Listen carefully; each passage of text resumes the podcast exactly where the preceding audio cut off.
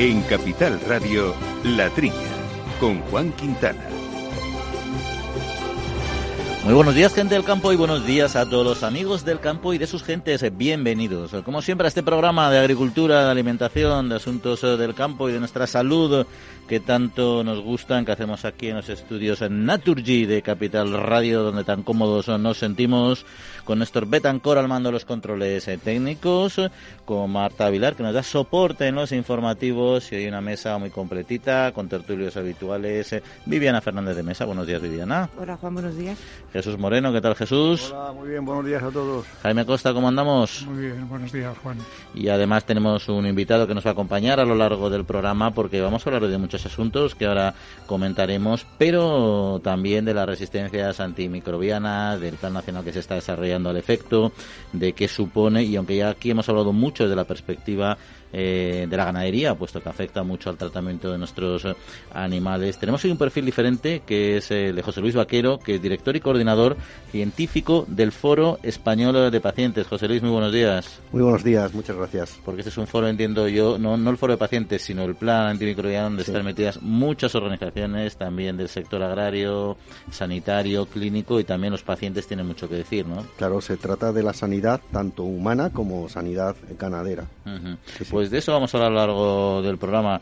Y tema apasionante hoy, el de las proteínas. Eh, sabemos estas campañas que se orquestan y que se mueven con o sin razón científica, lo que ahora veremos, eh, para dejar de consumir o consumir menos proteína animal y, y, sustituirla por proteína vegetal. Bueno, si eso es bueno o malo, qué conlleva, qué diferencia hay entre una proteína y otra, qué supone cambiar o no.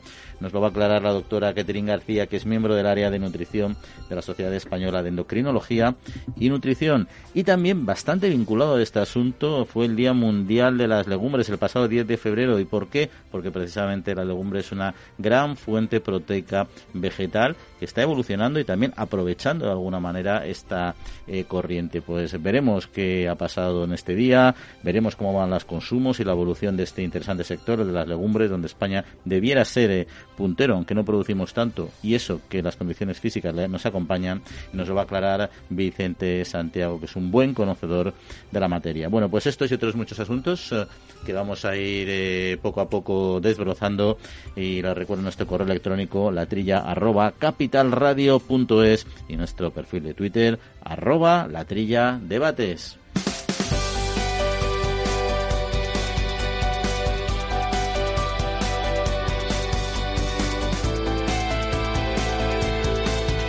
Bueno, pues comenzamos con algunas eh, noticias de actualidad y es que ya saben que nuestro ministro Luis Planas ha reiterado en el Senado el compromiso del Gobierno con los agricultores. Durante su intervención, el ministro manifestó su apoyo a las reivindicaciones de los agricultores y ganaderos y subrayó que el problema del sector agrario es de carácter estructural. El titular de Agricultura también expuso el paquete de medidas que se van a llevar a cabo y señaló la imposibilidad de fijar los precios por decreto ley.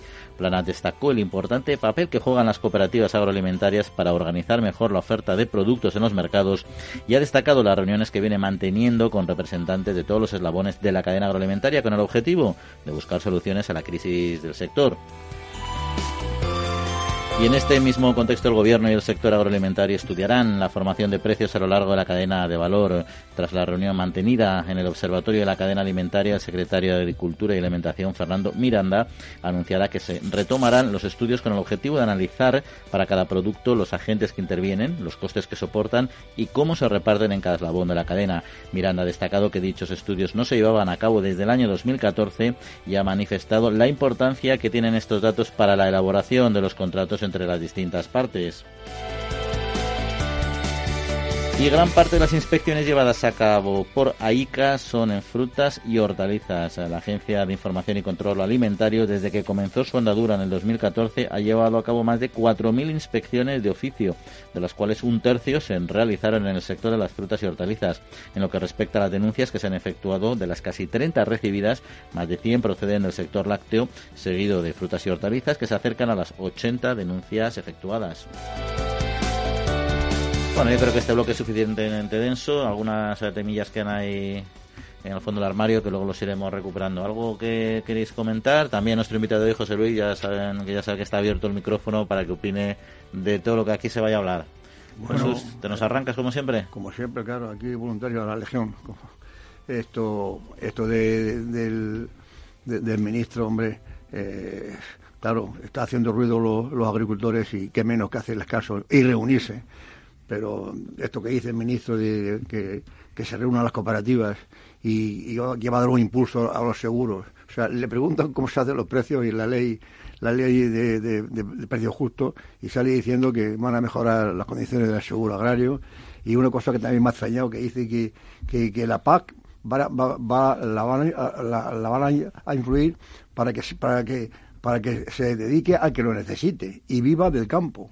O sea que no va a ir la ayuda va, a ir por, por, el físico de las personas o por su no no va a ir por, por, hectárea o sea, eh, no para el que no lo necesite o viva de otra cosa. Van a discriminarlo a unos agricultores que de otros, no sé, no sé, no sé bien. Además, todo esto aquí viene a cuento con, lo de con lo que quieren los agricultores, lo que los agricultores quieren es más ajustado lo que dice Fernando Miranda, nuestro amigo secretario general, que lo que hace falta es reunirse y a ver cómo se establecen los precios justos desde el origen hasta la distribución, la manipulación.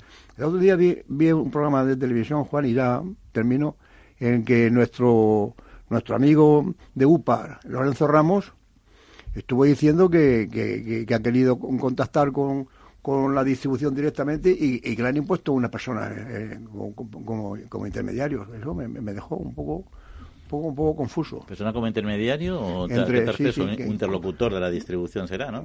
O, bueno, bueno, si es el jefe de compra directo, pues no, no, paga nada. Pero yo creo que se refería a otro a, otro modelo, a, otra cosa, como un, sí, porque las sopas y la distribución sí que están en conversaciones más o menos regulares, ¿no? O sea, otra cosa es que se entienda mejor o peor, ¿eh? Pero vamos, eh, conversación y contacto tienen. Bueno... Yo creo que de todos modos eh, se está centrando todo el foco en un único problema y los agricultores han tardado mucho tiempo en protestar, están en una situación muy límite. Existe una serie de problemas que son de carácter coyuntural, pero tienen problemas estructurales muy, muy serios. Centrarlo todo en la gran distribución. El ministro habla también muchas veces de precios de referencia. Precios de referencia es una cosa muy amplia.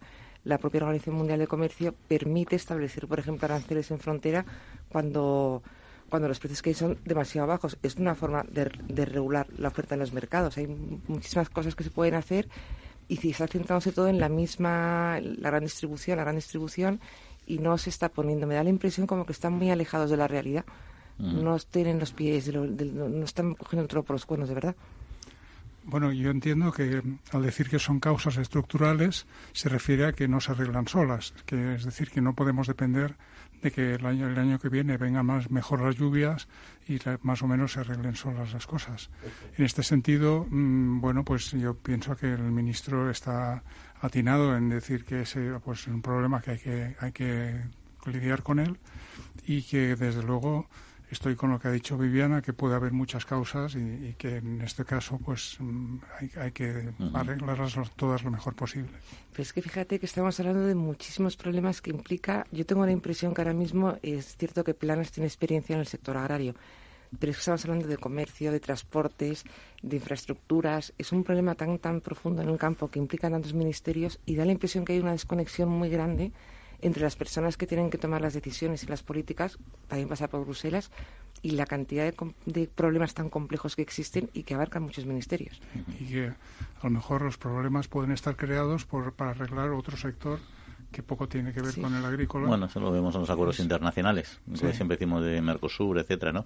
De todos modos, aquí yo sé también, o sea, yo entiendo que los gobiernos, tanto a nivel eh, Pedro Sánchez como a nivel ministro, etcétera, el toro por los cuernos que quiere el agricultor, que es fíjame un precio mínimo que me cubra costes, pero es que eso es muy bonito decirlo, sería lo ideal, pero hasta qué punto puede un gobierno fijar unos precios de venta y, en función de qué criterios, etcétera. O sea, rompes un poco el funcionamiento del libre mercado, ¿no?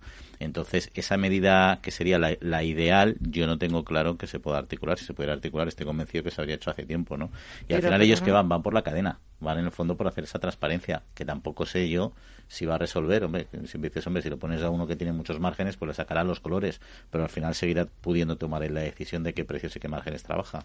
Pero para regular, regular la oferta en los mercados hay muchos mecanismos y hay muchos precios de referencia. Precio de referencia por el cual se desencadena el, almacenamiento privado. De acuerdo, Precio de referencia entrado. O sea, hay muchísimas formas de regular los mercados.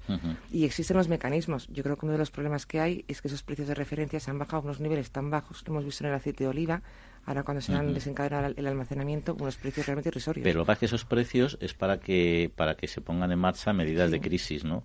Y eso está claro. Y como dices tú, y luego también de los aranceles, ¿no? Eso es cuando, cuando baja mucho el precio de, de un producto o, la situación del mercado, entonces saltan esos precios y entonces se puede hacer almacenamiento, etcétera. Pero yo creo que el agricultor lo que pide eh, es que se compren unos precios mínimos. O sea, es la compra directa de su producto en unos precios mínimos. Y eso es donde yo creo que va a estar, está un poco el límite del mercado, ¿no? Sí, y un tema que ha comentado Jesús, de que las ayudas pueden no ser igual para todos, pues ahí sospecho que puede haber, algo de modulación o de marcar algún tipo de tope o algo así, perjudicando a las grandes explotaciones. Y luego está el tema de, la subida del salario mínimo interprofesional, que Asaja lo ha recurrido ya ante el Tribunal eh, Supremo y que es también un tema eh, complejo, ¿no? Sí, bueno, a mí incluso me parece que es que se ha hablado poco con, con los ganaderos ¿no? y con los agricultores, porque es un problema serio. El otro día mismo lo, lo oía en la, en la tele, ¿no? ¿Cómo se va a poder barajar eh, un aumento de costes con, eh, con estos precios que cada vez van, van, van a la baja, ¿no? Y marcar un salario mínimo, pues va a suponer seguramente un aumento de los costes en cuanto a la producción, en cuanto a, a, mano de obra, ¿no? Y si al final todo eso se arrastra en la cadena, al final el consumidor lo, va a tener que pagar. Es decir, si, otra cosa es que entre medias, pues como hay tantos escalones, como sabemos, pues vayan, vayan un poco eh, asumiendo o amortizando ese impacto, ¿no? Pero está claro que el coste de la mano de obra, como el coste de la energía, como el coste de los piensos en ganadería, son factores que afectan, eh, que son muy sensibles dentro de lo que es la estructura de, de, costes de una explotación. Y, y qué poco se habla de la calidad ¿eh? de los productos. ¿Cuánto se mm. está hablando de los costes y tal? Pero mm. qué poco se habla de, de la calidad, de, de garantizar unas calidades, ¿no? Que en principio es por eso por lo que aquí los costes de producción son tan altos, porque se supone que la Unión Europea, frente a otros espacios económicos mucho menos eh, controladores, pues eh, las garantías no son las mismas, eso, eso sí que lo sabemos, ¿no? Pero mira qué diferencia, Juan, ha, habido con, con, la señora Merkel, que nos vamos a acordar mucho de ella cuando, cuando, se, jubile. Eh, esta misma protesta la ha habido en, Alemania, ¿no? aunque no tiene la importancia agrícola que tenemos nosotros, la ha habido. Y se ha reunido con ellos, pero hace ya un año o dos. ¿eh? Y, lejos de, proponer una ley que, ponga el precio justo, porque eso es, imposible, como tú dices, es el mercado el que marca, además se le echaron encima a los consumidores diciendo que lo que quería era eh, encarecer los, productos. Es decir, pero de momento mil millones de euros se, los han enchufado los agricultores. Así, es como se, así es como se hacen las cosas. Eso siempre que además venga una política estructural detrás, como decía Jaime, porque claro, no puede ser pan para hoy, hambre para mañana, ¿no? Y ahí está el, el, el, kit de la cuestión, cómo lo consiguen hacer. Pues nada, ha querido arreglarlo vía precios, tal, y la, la, dificultad de, de, mm, imponer un, precio mínimo y, comprende la situación de los agricultores y, han sufrado en mil millones de euros a los agricultores alemanes. Eso ha venido como, hace unos días. Por cierto, me ha llamado la atención una cosa, no sé si a mí me, me ha chocado en la reunión esta que se, que se canceló ayer por la mañana, que iba a tener eh, con los sindicatos y también con las organizaciones profesionales agrarias, eh, el gobierno, que al final, a última hora, se dijo a las sopas que no, que no asistieran, ¿no? Y en todos los medios se les ha llamado la patronal cuando el origen de, de la sopa siempre es los sindicatos agrarios, que ahora no les gusta que se le llamen sindicatos agrarios. Pero claro, la imagen de patronal de un sector donde casi todo, donde gran parte de los que están asociados, Asociación de Jóvenes Agricultores, Unión de, de Pequeños Agricultores, eh, Cooperativa de Agricultores y Ganaderos, Confederación, es decir, la imagen no, no, no es realmente una patronal, o lo es en parte, pero el papel de están los sindicatos, sujete y COAG, están las patronales por otro lado, es que eso demuestra el desconocimiento que existe. Llevamos 20 años con problemas en el campo y parece que ahora que ha aparecido de repente. Se ha puesto eh, como... Eh, eso, Viviana, demuestra ¿Qué, dices que demuestra eso? El desconocimiento, que existe de la situación y, real y, un, y, un, punto de ideología. ¿Sabéis lo, que ha dicho el presidente de la UGT? que, los agricultores son los, millonarios, que, que es una ayuda hace poco, ¿eh? Y los hay, hay los hay ¿Eh? como en todos los sectores, pero como colectivo no es millonario, evidentemente, ¿no? Claro, y, entonces, ¿qué, qué, qué, han hecho?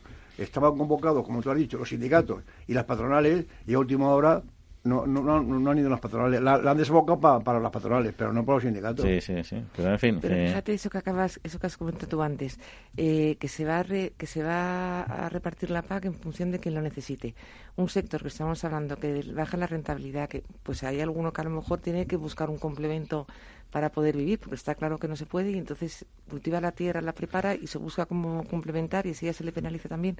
Sí, es que no tiene mucho sentido. En fin, tema queda muchísimo de sí, pero tenemos otros asuntos que abordar, así que vamos a ello. 6 de la mañana, nadie más en el campo, pero sé que para tramitar la PAC no estoy solo. Con mil oficinas de Agrobank y más de 3.000 profesionales agrarios, CaixaBank está contigo día a día haciendo todos los trámites de la PAC y anticipándotela cuando lo necesites. Y además, solo por domiciliarla, te llevas una práctica mochila nevera. Agrobank, pasión por el mundo agro.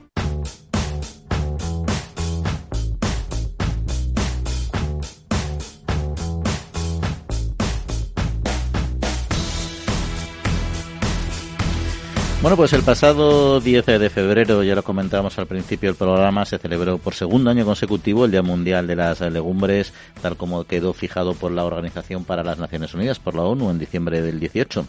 Bueno, un reconocimiento que se enmarca en el seno de los Objetivos 2030 de la ONU para el Desarrollo Sostenible y Hambre Cero y que promueve su producción y consumo como cultivo pues necesario para avanzar el reto de la suficiencia alimentaria, mejora salud, conservación del medio ambiente, desarrollo de economías rurales, etcétera, etcétera, etcétera. Bueno, pues día sin duda interesante y un cultivo sobre el que va a haber que hablar mucho en el futuro, posiblemente. Por ahora nosotros en corto plazo lo vamos a hacer con Vicente Santiago, que es un profundo conocedor de este asunto. Vicente, muy buenos días. Buenos días, ¿cómo estás, Juan? Muy bien, aquí hablando de muchas cosas interesantes. Por cierto, en general, con carácter general, este día, este día mundial ha, impactado. ¿Pensáis que ha tenido un buen impacto a nivel eh, eh, de la sociedad, etcétera?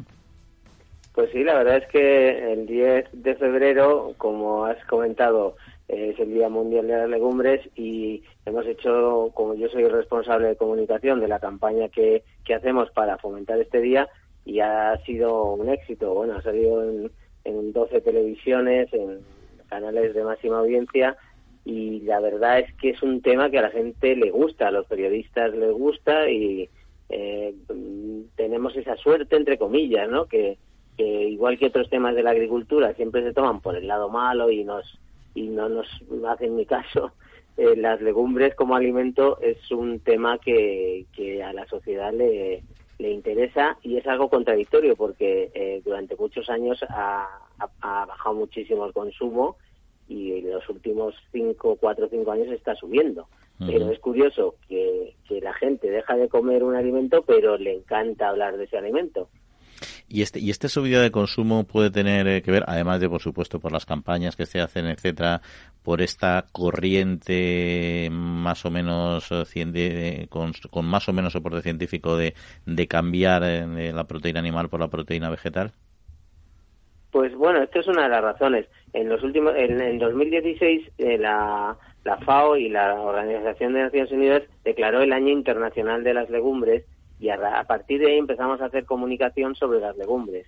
Eh, el que haya información y que la gente joven y la gente que tiene acceso a Internet acceda a esta información hace que se vaya moviendo el tema y que el consumo desde ese año haya ido subiendo.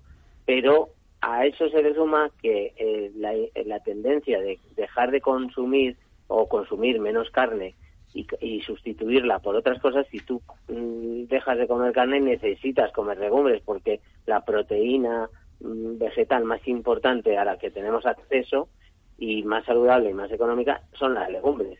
Entonces, esto es mm, en, suma. Si además le sumas que es el cultivo más sostenible, porque tiene muy poco uso de agua, porque absorbe CO2, porque deja el nitrógeno en el suelo y fertiliza el suelo, etcétera, pues claro, la gente que empieza, pues los veganos, la gente joven preocupada por el medio ambiente, la gente que tiene problemas de salud, etcétera, etcétera, pues se informa y al final es que llegas a las legumbres, que, siempre toda la vida se han utilizado en España, es un, un alimento básico en la dieta, pero que por razones múltiples, pues de repente ha habido unos años como de ostracismo que que se ha hundido el consumo, ¿no? Y tampoco se... Por suerte está subiendo. eso es verdad, pero tampoco se, se, produce mucho en España para el potencial que tenemos en cuanto a medio a medio físico, que podríamos ser grandísimos eh, productores, ¿no? Es un cultivo que no ha terminado de dar las rentabilidades adecuadas. A lo mejor este tirón del consumo hipotético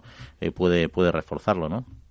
Claro, aquí volvemos a lo mismo. No es casualidad, o sea, ha habido una razón que es que eh, las legumbres se quitaron de, la ayuda, de las ayudas de la PAC.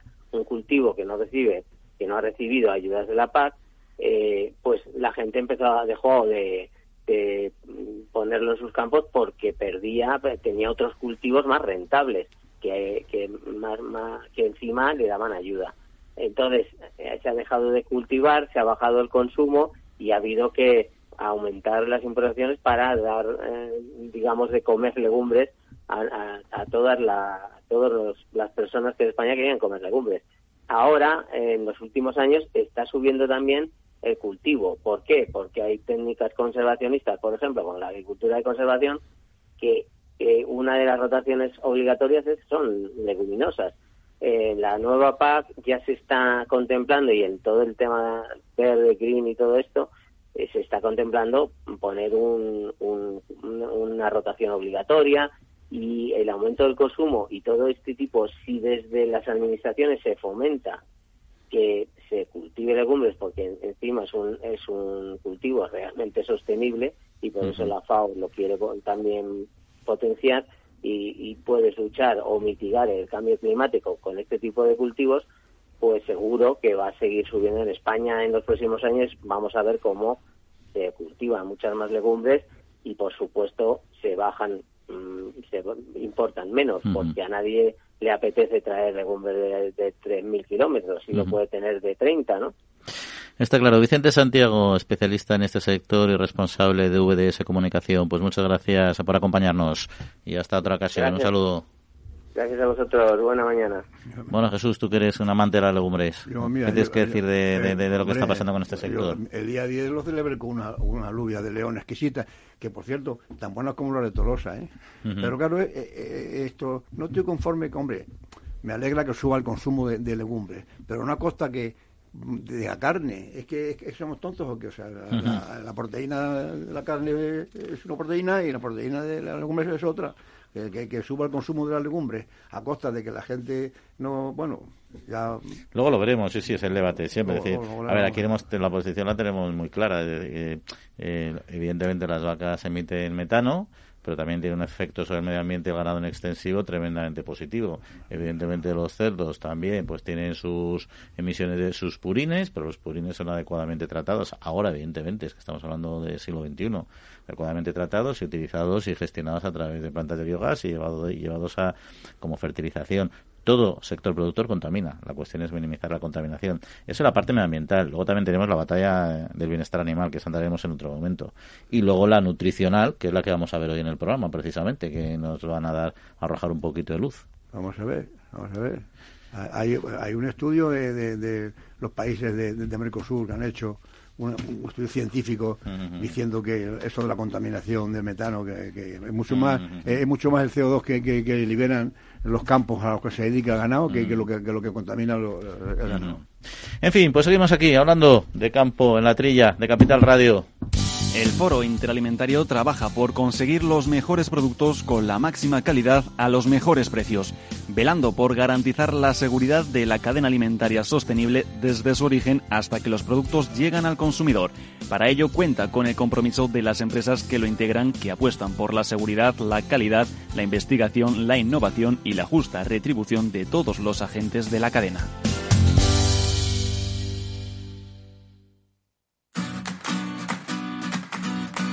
La Trilla, con Juan Quintana. Pues con Marta Vilar hacemos un segundo repaso a algunas noticias del sector. Marta, buenos días. Buenos días, Juan. Empezamos con la industria cárnica porque se abre una nueva línea de financiación para este sector. Y con esta medida se trata de ayudar a superar la crisis que la industria elaboradora del sector cárnico viene sufriendo desde principios del año 2019 como consecuencia del incremento de los precios de la carne de porcino. La línea, que va a estar abierta a lo largo de 2020, incluye préstamos de más de un millón y medio de euros con hasta cinco años de amortización y uno de carencia. La Asociación Nacional de la Industria de la Carne de Porcino valora de forma positiva esta medida que ha sido aprobada por el Ministerio de Agricultura en colaboración con el Instituto de Crédito Oficial y la Sociedad Anónima Estatal de Caución Agraria. Y Asia se consolida como el principal destino del aceite de oliva. Según las estimaciones llevadas a cabo por el Consejo Oleícola Internacional, el consumo de aceite de oliva a nivel mundial va a aumentar más de un 6% durante el periodo 2019-2020. Destaca Japón como principal consumidor de aceite de oliva, donde España ocupa una cuota de mercado que supera el 64%. Y otro de los datos destacados en las estimaciones llevadas a cabo por el Consejo Oleícola es el incremento del consumo en China a lo largo de 2019, casi un 40% más que en 2018, situándose también España como principal proveedor. Desde 2018, la Unión Europea y España vienen llevando a cabo importantes campañas de promoción en Japón, China y también Taiwán.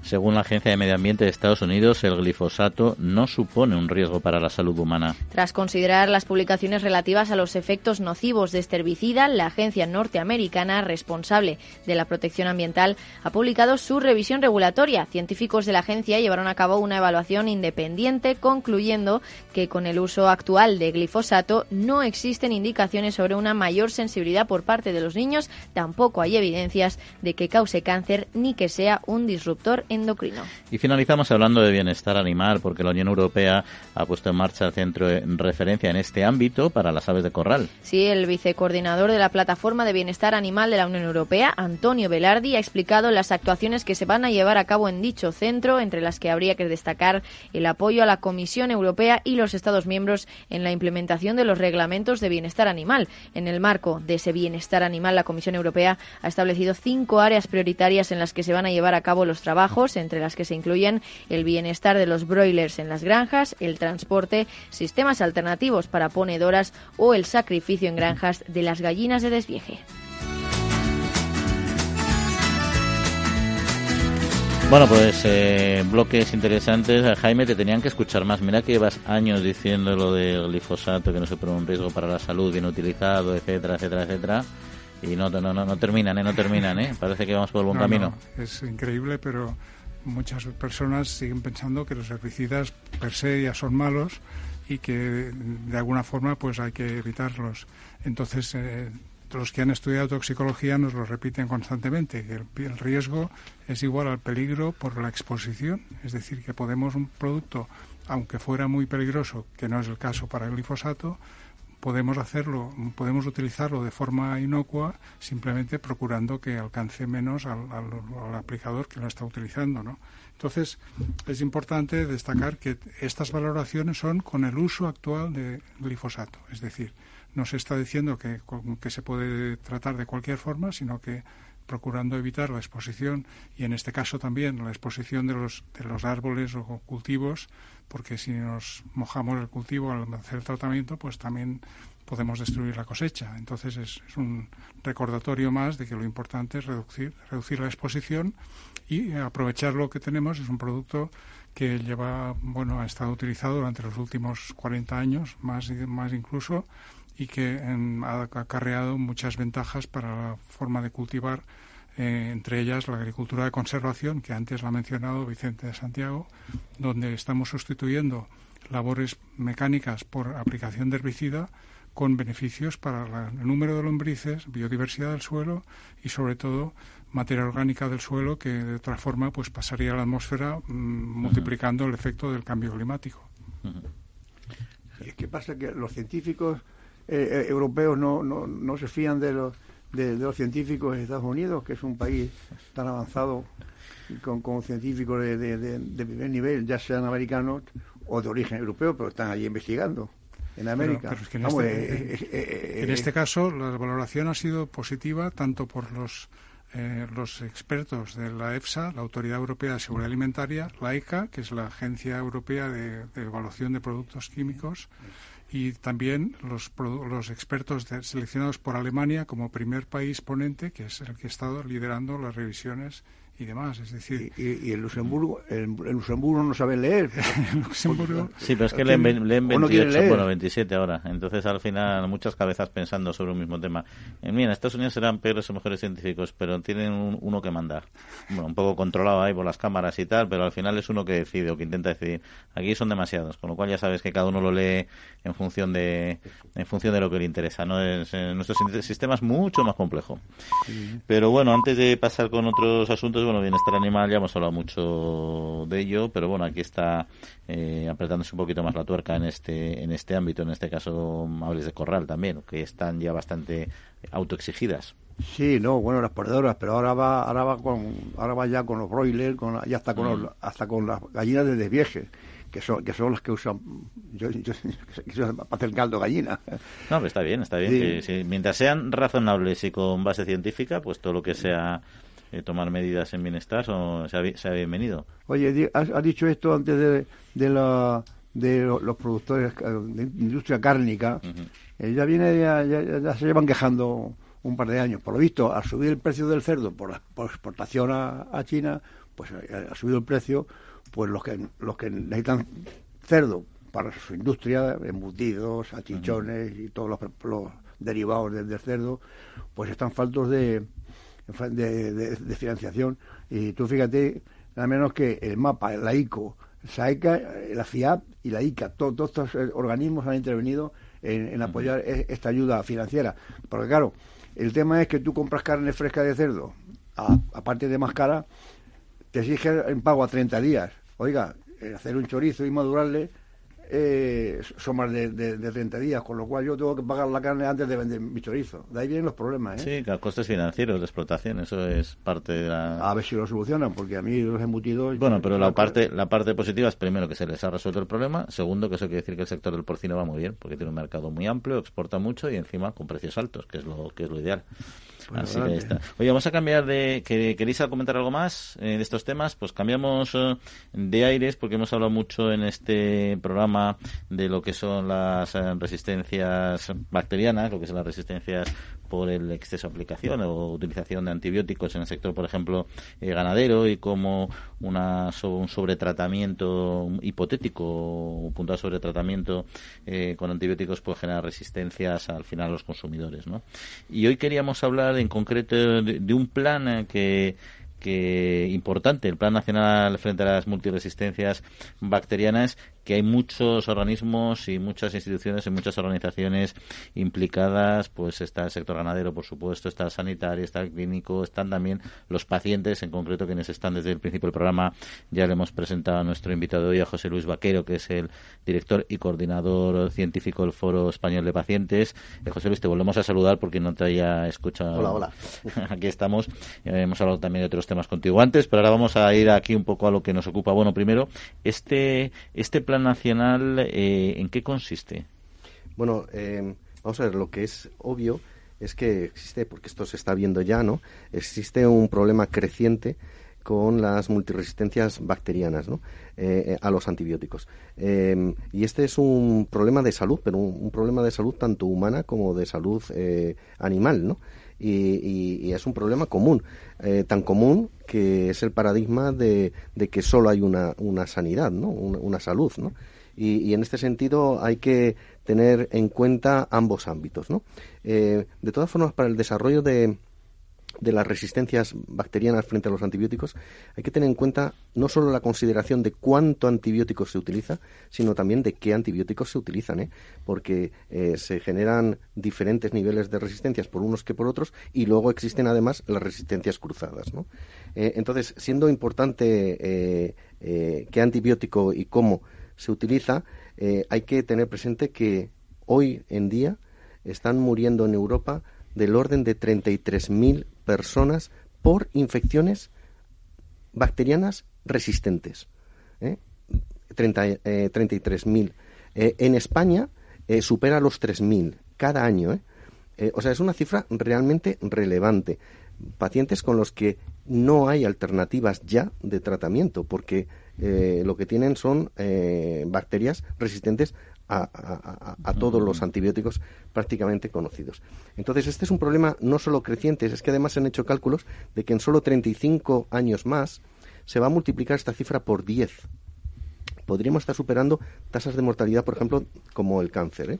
Em, claro, eh, esto es tan obvio que se han establecido planes, eh, planes multidisciplinares, porque no puede ser de otra forma, como es el PRAM, ¿no?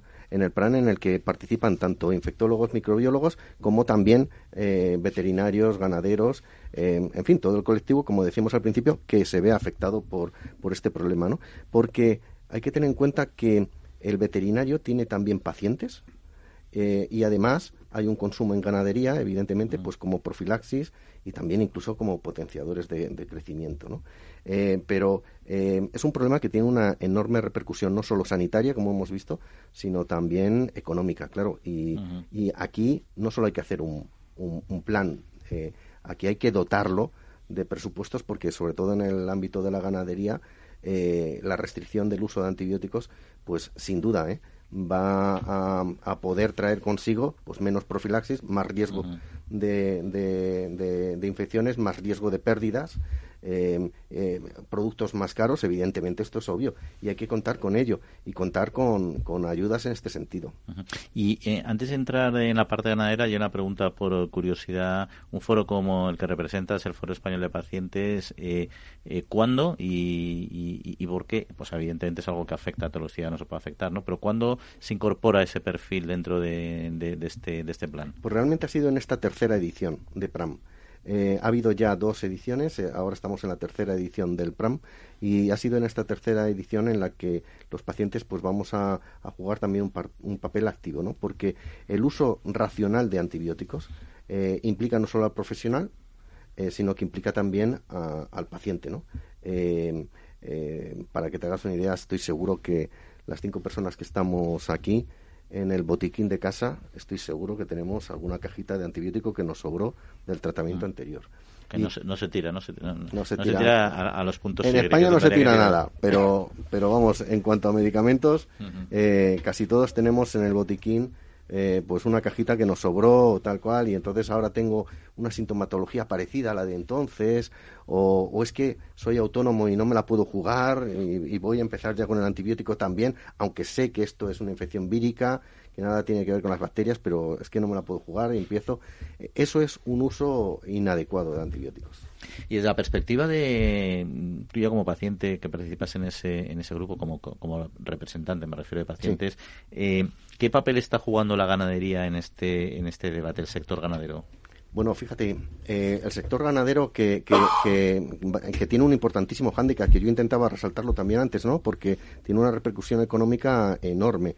Eh, pero eh, ya se ha comprobado cómo se ha hecho un ejercicio de reducción del consumo de antibióticos que llega prácticamente a una tercera parte, a un 30%. quizás haya sectores en los que todavía se ha extendido menos el control de, de antibióticos, como puede ser la piscifactoría eh, pero a, a, nivel de granjas eh, animales, eh, de, de, bovino, de ovino, de cerdos, de, mm, de gallinas, pues la reducción de antibióticos está siendo muy considerable ya, ¿no? Es verdad que el consumo también era muy alto. Pero bueno, oye, José Luis, y este plan que, que según he, leído en la, en la noticia, esto lo conforman o están presentes eh, ocho ministerios, todas las comunidades autónomas, 70 sociedades científicas, que me, supongo que será una, la que tú representas, una de ellas, científica. Bueno, la vuestra no es científica. y, 300 colaboradores. Quiero decir, esto tendrá un protocolo. Esto funciona, esto funciona es efectivo eh, este conglomerado, porque acabas de hablar de la financiación. ¿Quién financia esto? ¿Qué ministerio? No, no, claro, es que este es eh, su talón de Aquiles, es este. O sea, no estoy, o sea, yo estoy defendiendo lo que es el que se elabore una estrategia, pero para que esa estrategia se lleve a buen puerto, tiene que ir acompañado de, recursos económicos. Esto no me, no, no, me cabe duda ninguna y además, eh, yo lo he dicho también en otros foros, ¿no? Eh, no solo se ha de hacer una regulación eh, aquí en España y en Europa, sino también se tiene que exigir esa misma regulación a importadores de terceros, porque si no, eh, el ganadero español se va a ver eh, en, clara desventaja ¿no? en cuanto al, precio y la, y la apariencia incluso de, los alimentos. ¿no? Pero fíjate, en cuanto a lo que me comentabas de, pacientes, permíteme que coja otra cosa. Es que entre los pacientes hay mucha desinformación. Por ejemplo, eh, les hablas de antibióticos en los animales y pensaban, muchos, ¿eh? Que es que el antibiótico venía en el filete, en el filete de, del pollo que se comían. O sea, cosas que dices, pero no, no, estamos hablando del consumo del pollo del antibiótico, que por otro lado yo comprendo que hay una necesaria profilaxis porque claro una infección en un solo pollo que te, cargas toda la toda toda la granja no te puedes cargar. Entonces eh, la repercusión económica es enorme y no se va a poder avanzar mucho más si no se hacen ayudas evidentemente.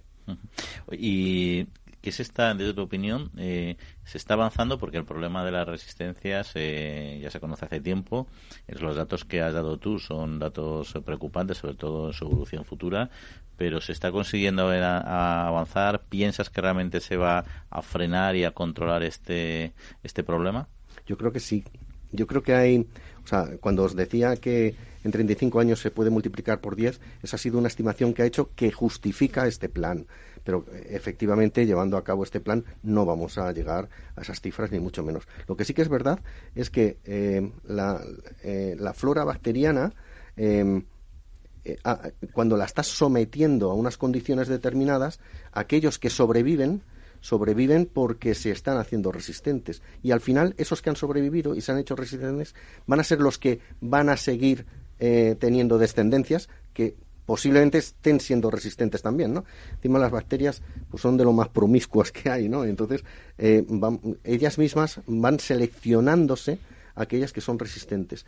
Entonces, el propio uso de antibióticos lleva eh, implícito el que van a ir sobreviviendo a aquellas poblaciones que se hacen resistentes. Mm. Es un problema difícil de resolver, pero sí que vamos a poder, creo yo, eh, ralentizar el proceso y desde luego no llegar a estas magnitudes a las que llegaríamos si no se establece un plan eh, eh, eficaz. Entiendo entonces que el, uso de antibióticos en, los humanos que hace ya tiempo que no entran, si no, si no si un médico no lo receta, no entra en la seguridad social, no es tanto medida de ahorro como la medida sanitaria de que el médico te va a, recetar el antibiótico eh, que haga efectivo a eso que, tiene cada enfermo. Yo lo, veo así. Claro, y, vas a una farmacia y ya no te dan un antibiótico si no es con una prescripción. No, no, Sí, sí, efectivamente. Tiene que haber un control eh, eh, en este sentido, pues profesional por un experto y, que no sea el, paciente el que pues tire de sus temores y, mm. y, cure y pretenda curar una infección eh, vírica, como puede ser la gripe, pues con un antibiótico que no va a tener ninguna eficacia. Bueno, pues muy, muy interesante, José Luis. No te vayas porque vamos a hablar luego de un tema también con la doctora García, Catherine García, sobre el tema de proteínas, que tú como especialista médico y veterinario seguro que también nos vas a poder, nos vas a poder eh, dar luz. Foro Interalimentario es una asociación sin ánimo de lucro que agrupa empresas punteras del sector agroalimentario que trabajan con más de 22.000 pymes y productores primarios. Las empresas del foro sustentan más de 90.000 puestos de trabajo y destinaron casi 200 millones de euros a actividades de investigación e innovación y al desarrollo de nuevos sistemas de producción alimentaria. La Trilla, con Juan Quintana. Capital Radio.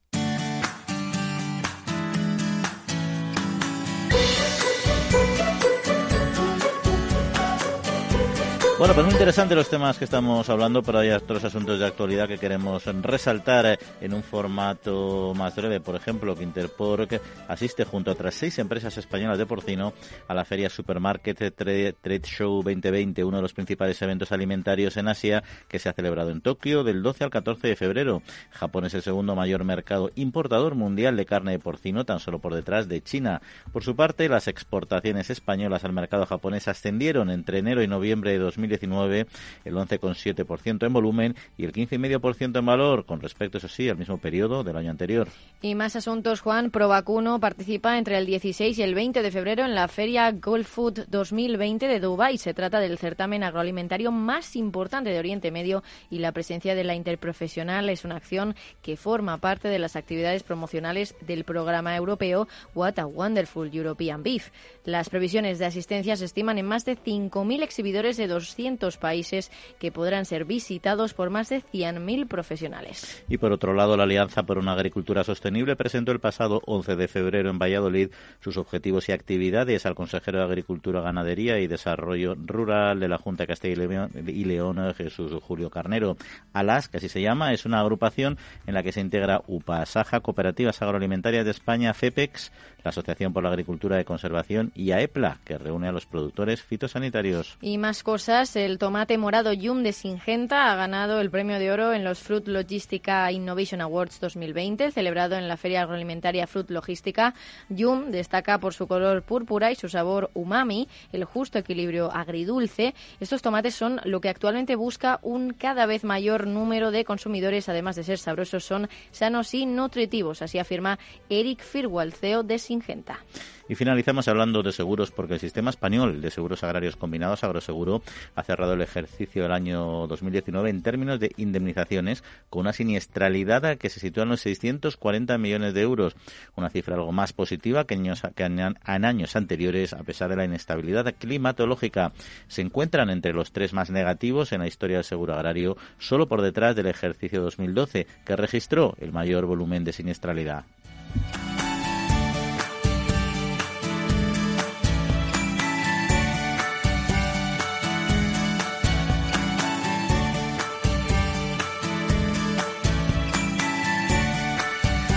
Bueno, pues eh, no sé si de estos temas así tenéis algo que comentar. Se va avanzando en el tema de los sabores y el tomate con su mejora genética y buscando esa esa palatabilidad que tanto que tanto interesa al consumidor, ¿no? Tengo yo ganas de, probar ese tomate sin gente. Ya tenía otro, el, el tomato, comato, ¿eh? Mm. Vamos a ver si este lo mejora todavía. En fin, ¿alguna otra cosa que comentar? ¿Noticias que nos dejemos ahí en el tintero? Bueno, antes no sé si has comentado lo de lo de que Asia es el primer el, consumidor de, aceite. Vamos, yo me vacunaba contra, no sé, porque todavía no hay vacuna para esta enfermedad que hay en China. Pero yo soy aceitero de Jaén me vacuno contra eso y me voy para allá para vender aceite. Oye, si han pasado de 200 toneladas, ¿no, ¿ha visto la noticia? A 40.000 toneladas en, nada de tiempo. Hay un problema también con el coronavirus, porque claro, hay unas ayudas a la promoción por parte de la Unión Europea, también le pasa al sector del vino. No sé yo si con esto que hay ahora, con las fronteras cerradas, van a poder llevarlo a cabo y, y no sé si luego no tienen que devolverlo, si les van a dar una prórroga, porque tenían preparadas. Sí, es un problema, desde luego, pero tú te imaginas, Viviana, que, que la mitad de los chinos echaran en el desayuno un puto aceite en pan tostado. ¿Se, se acaba el problema? Que, que, que, hay de, de, excedentes, ¿eh? digo yo. Y nos subiría el precio del aceite aquí. También. Bueno, hay aquí mucho aceite. Como se ponga, como se ponga más todas las, eh, todas las plantaciones nuevas eh, que han puesto con riego por goteo y demás. ¿eh? Pero dice que, van a, que va a aumentar la producción un 6%. Yo creo que el aceite de oliva tiene, tiene futuros. Eh, la zona de cultivo está muy restringida. Yo creo que han intentado en otras, en otras zonas fuera del Mediterráneo hacerlo y hay más consumidores y más zonas para consumir que, zonas productivas. Ya, aquí eh, el problema va, a venir, que ya está viniendo, de los de los olivos en pendiente y los antiguos olivos que no se pueden mecanizar ni se pueden regar y demás, ¿no?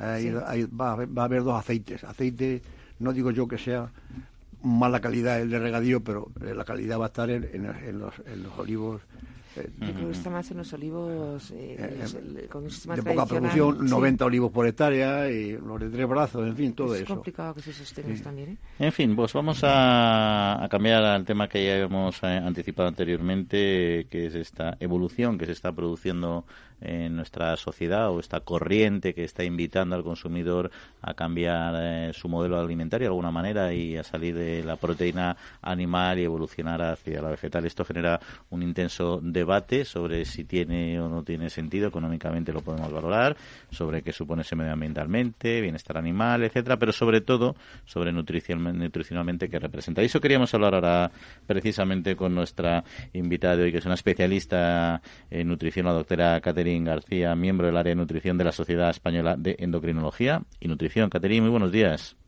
Hola, buenos días. Bueno, en este debate que nosotros hay, como gente desconocedora de este asunto, siempre tenemos, nos falta un poco ahí la, la tener unas ideas claras sobre si son todas las proteínas eh, iguales, lo primero de todo, a la hora de, consumirlas. Pues todas las proteínas no son iguales. Eh, no es lo mismo una proteína de origen animal que de origen vegetal, puesto que nosotros las proteínas las eh, clasificamos según su valor biológico. Eh, la proteína de mayor valor biológico es la proteína del huevo, que es de origen animal. Y eh, las siguientes proteínas con más mayor, mayor valor biológico son las proteínas animales, de la carne, de los pescados, de los lácteos, y con menos valor biológico son las proteínas procedentes de los cereales, frutos secos, legumbres. Y esto se debe a los tipos de aminoácidos que tienen estas proteínas. Las proteínas se disgregan en aminoácidos, que es lo que finalmente pues, el organismo aprovecha, y los aminoácidos eh, se clasifican en esenciales y no esenciales, según el organismo los tiene o los tiene que sacar de, de la dieta, y las proteínas de origen animal son las que tienen esos aminoácidos esenciales que el organismo no puede sintetizar, sino que los tiene que obtener de la dieta. De ahí que se las llame con alto valor biológico, por ese motivo, porque el organismo no las puede sintetizar, las tiene que sacar de la dieta. Y entonces, desde una perspectiva exclusivamente eh, nutricional, eh, ¿es recomendable eh, dejar de consumir, por ejemplo, proteína animal y sustituirla por proteína vegetal? Pues es eh, recomendable en algunos aspectos y deleterio en otros. Me explico. Las proteínas mm, de origen animal pues no vienen solas, sino que están integradas pues en el alimento en sí. Y sabemos que algunos eh, algunas carnes eh, animales pues tienen mucha mucha grasa, mucha grasa saturada. depende de cómo las cocinemos, pues tiene mucha sal, y esto es lo que verdaderamente supone el problema para la salud de eh, las carnes, ¿no? de, las, de las proteínas de origen animal. No ya tanto la proteína, sino eh, el resto de componentes del, de ese alimento. ¿De acuerdo? Y si, por ejemplo, una persona toma la decisión, que además ahora se hace con relativa frecuencia de, de, hacerse uno vegano, es decir, no tomar nada que provenga de los animales, ni queso, ni huevos, etcétera, ¿este tipo de personas eh, necesitan completar eh, su dieta de alguna manera o, o, simplemente a base de otro tipo de proteínas eh, pueden tener un equilibrio nutricional adecuado? Vale. Pues a nivel proteico, pues pueden llegar a compensar todos los aminoácidos, ¿vale? Por puesto que eh, los aminoácidos esenciales, si no están en un cereal, pues a lo mejor ese aminoácido sí que se encuentra en, una legumbre y con la mezcla de diferentes alimentos podemos llegar a tener pues todos los aminoácidos esenciales. Pero aparte de las proteínas, em, nutricionalmente, pues una dieta vegana puede ser escasa o carente de vitaminas importantes como vitaminas del grupo B eh, o hierro. Entonces, sí que las dietas veganas pueden ser propensas a producir este tipo de, déficits de vitaminas y minerales. Y ahora se está, se, está avanzando mucho en nuevos alimentos eh, de proteína vegetal, ¿no? Que mantienen, mm, avanzando también, eh, intentando mantener a su vez la sensación de consumo de carne, ¿no? Y eso de alguna manera implica lo que es el procesamiento de los mismos, ¿no? ¿Sería igual de saludable que una proteína proveniente directamente eh, del animal o del vegetal? Bueno, pues eso va a depender precisamente de lo que has apuntado, del, de cómo se ha hecho el procesado de, esa proteína para conseguir ese determinado alimento. Si la manera de procesar es muy escasa, es decir, que simplemente es prensar esa proteína y apenas ponerle pues ningún conservante, pues esa, ese tipo de alimento pues, puede ser igual de saludable que, la proteína original. Pero si ese procesado pues lleva mucho azúcar, eh, eh, mucha sal o otro tipo de, ¿no? de azúcares o, de hidratos, pues puede eh, convertir al, al, alimento en mucho menos saludable que la, que la proteína original. Y ya una, una última pregunta, eh, doctora, que no sé si estará metida en este tema, pero seguro que, al menos le sonará, ¿no? Que es la nueva tendencia de generar eh, carne cultivada o carne ética, que le llaman también, ¿no? Producida en laboratorio sin necesidad de sacrificar a un animal. Es algo en lo que se está avanzando, lógicamente, todavía en fases preliminares, ¿no? Eh, ¿Cómo valoraría eh, más allá de los riesgos sanitarios que, que deberán ser evaluados por la EFSA, lógicamente, ¿pueden ser una mejora para la nutrición de las personas en el futuro? Pues eh, más que para la nutrición de las personas, lo que podría ser una mejora es en reducir el, impacto medioambiental que tiene eh, actualmente pues el consumo de carne pues de manera tradicional como lo, como lo estamos haciendo ahora. Pero la carne cultivada o carne de laboratorio, eh, al, final es un producto a base de reproducción de, mm, o de cultivo de, tejidos de células animales. Es decir, que el producto final es como, como la carne eh, real. Por lo tanto, eh, los beneficios o los riesgos para la salud van a depender más de, de, la cantidad que, que, se coma que de, que de, otras mm, propiedades, porque parece ser que va a ser que tiene las mismas propiedades. Doctora Caterina García, de la Sociedad Española de Endocrinología y Nutrición, pues muchísimas gracias por darnos luz en este tema y que pase muy buena semana. Un saludo. Un placer a vosotros. Un saludo. Bueno, interesante, ¿no? ¿Queréis eh, comentar algo? No sé si José Luis, lo que ha dicho la doctora, estos temas o alguno de vosotros, eh, esta carne de futuro, esta carne criada, que más que carne criada, carne cultivada. Bueno, oye, eh, esto, esta doctora Caterina García me ha gustado eh, ¿Sabes por qué? Porque cuando hablo de la carne, hablo estrictamente bajo el punto de vista nutricional.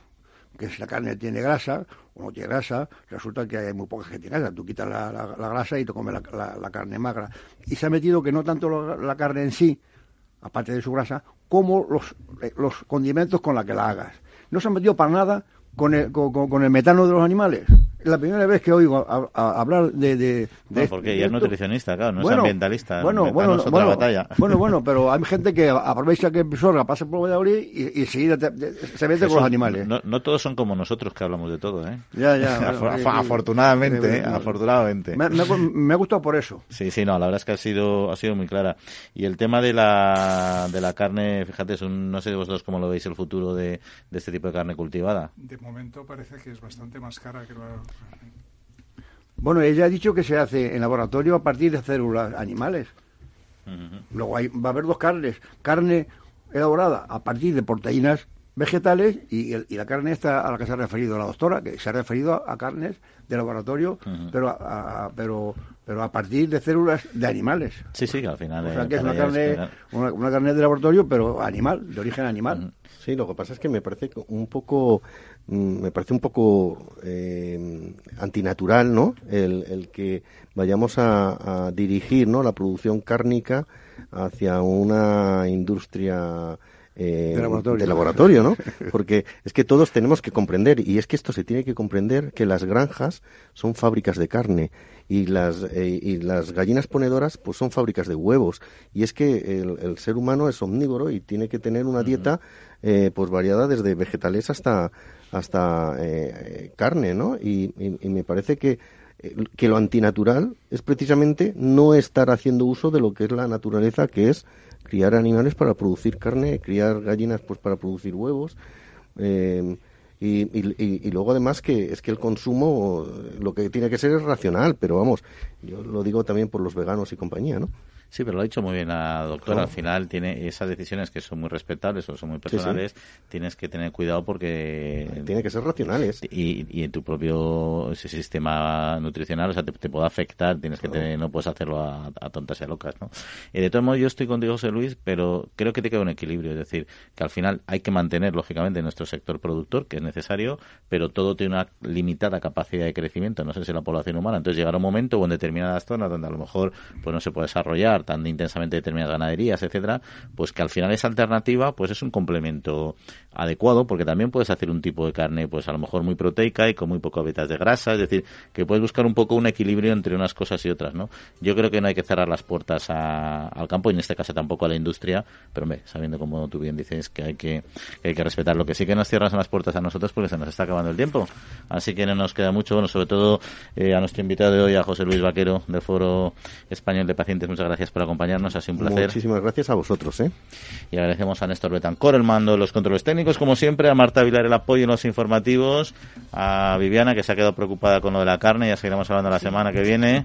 Jesús Jaime, que paséis buena semana. Gracias, igualmente. Bueno, pues ya saben, aquí en Atria Capital Radio, un placer y dentro de siete días volvemos. ¿Qué quieres decir algo, Jesús? Que se, arregla un poco lo, de los agricultores, hombre, esta semana. Ahí está, en siete días seguro que haremos noticias estupendas para nuestro sector. Un saludo y que disfruten, buena semanita.